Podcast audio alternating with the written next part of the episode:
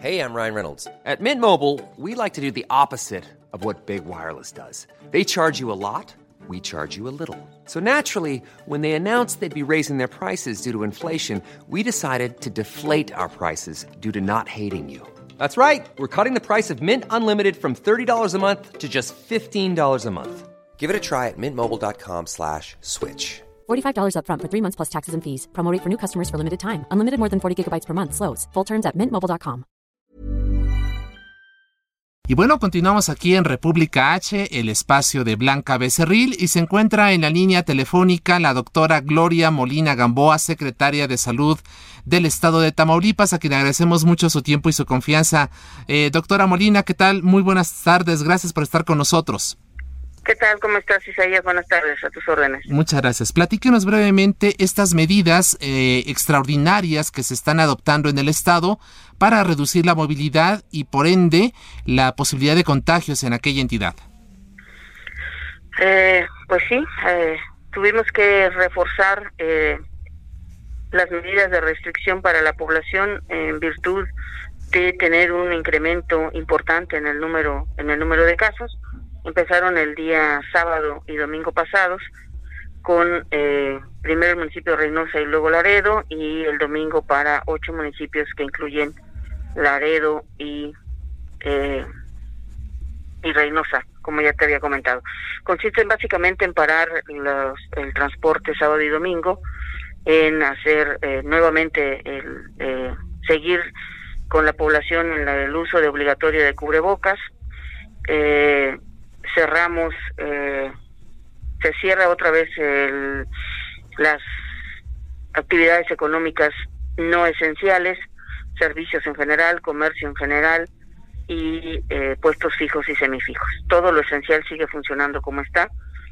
Eh, se refuerza el doble hoy no circula y el día de ayer se publica eh, la eh, una restricción para disminuir la movilidad de las personas eh, con, que, con emitir el lineamiento que no es posible eh, andar en las ciudades de todo el estado de las 10 de la noche a las 5 de la mañana. Esto es en cuanto a la circulación de vehículos, esta restricción de, de, de, de 10 de la noche a 5 de la madrugada. Es eh, principalmente para la población, es para la población y para los vehículos. Por supuesto que la y para los eh, los se refuerza para los giros no esenciales que deberán de, de cerrar las labores, eh, quedando abierto todo lo esencial que cumpla con las medidas que, que hemos dicho. Así es. Eh, eh, doctora, a ver, eh, eh, platíquenos muy bien. ¿Esto es en, en los hechos un, un toque de queda?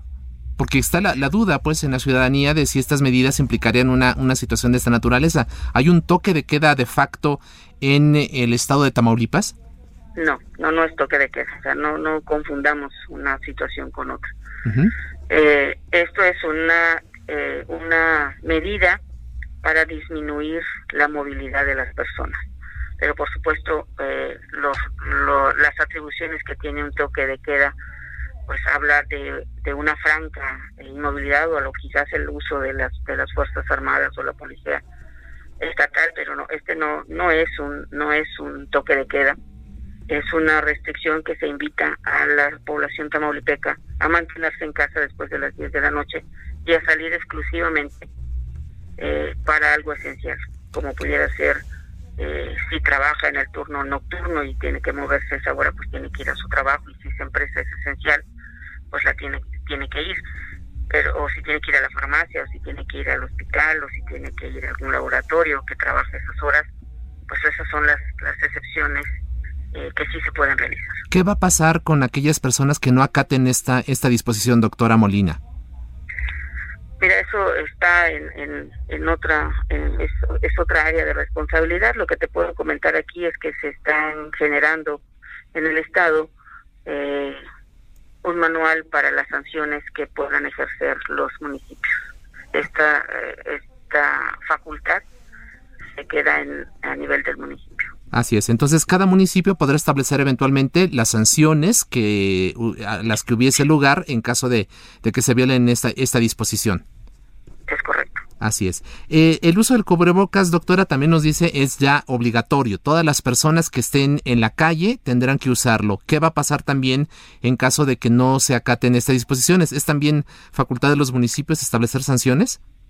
Sí, mira, ahí estamos invitando a la población. Eh, mira, lamentablemente eh, nos vemos en esta necesidad. La población no logra todavía asimilar que nuestra vida diaria, nuestra realidad es otra ya después del coronavirus.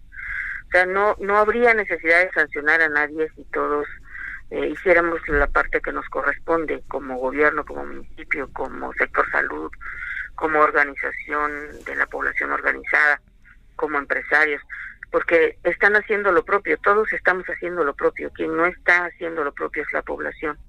Y entonces es cuando nos vemos en la necesidad de estas, de estas circunstancias. Creo que eh, el mensaje hoy sería que tendríamos que invitar a la población a que haga una reflexión en ese sentido y que aprenda a vivir con el virus y a cuidarnos. No es fácil para nadie, te lo puedo asegurar, dar marcha atrás en la reapertura económica. Para nadie ha sido una situación bien difícil, una, una decisión muy difícil de tomar. Claro. Pero hay que cuidar a la población a pesar de ello. Estas medidas, doctora, eh, ¿por cuánto tiempo van a estar vigentes? Mira, en este momento las primeras publicadas, el sábado y el domingo pasado, son dos semanas que culminan, eh, creo que el fin de semana es 11 y 12, si no me equivoco.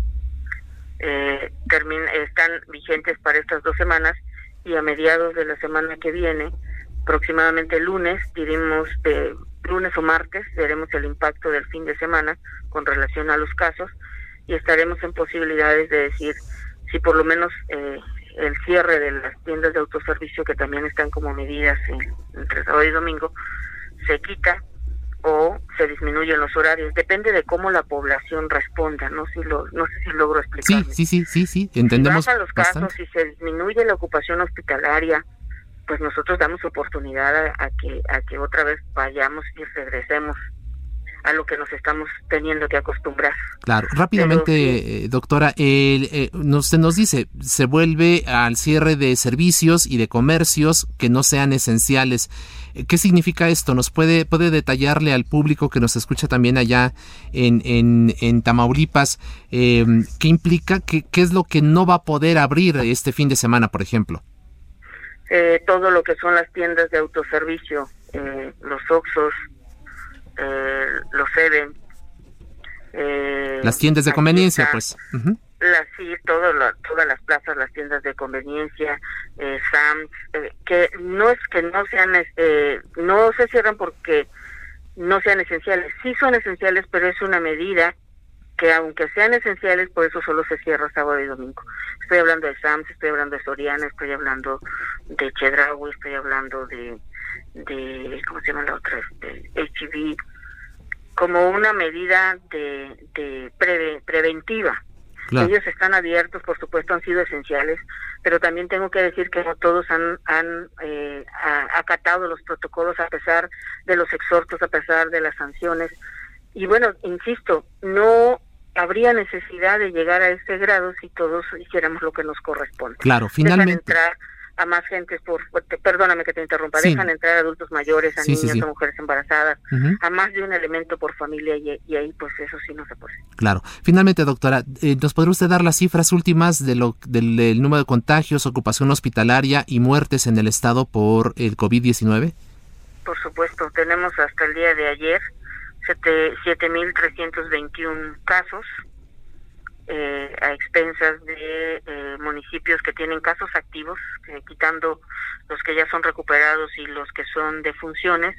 Reynosa ocupa el primer lugar con 1.041 casos activos, Matamoros 577, Tampico 424, Nuevo Laredo 323, Ciudad Madero 223, Victoria 226, Altamira 164 y Ribaba 139, que son los municipios que están eh, en estas medidas restrictivas. Llevamos 473 defunciones eh, en todo en todo el estado y tenemos eh, dividido eh, al estado en tres zonas, zona norte, zona centro y zona sur, y la zona norte es la que tiene la mayor saturación hospitalaria con el 85%, la zona ah, sur la tiene en un 65% y la zona centro en 42%. Así es. Doctora, pues le agradecemos mucho su tiempo y su confianza con este espacio. Si nos permite, mantenemos abierta la comunicación a nombre de Blanca Becerril, titular de, de, este, de este noticiero de República H. Le agradecemos y estamos en contacto la próxima semana. Si nos permite, volvemos a establecer contacto con usted para ver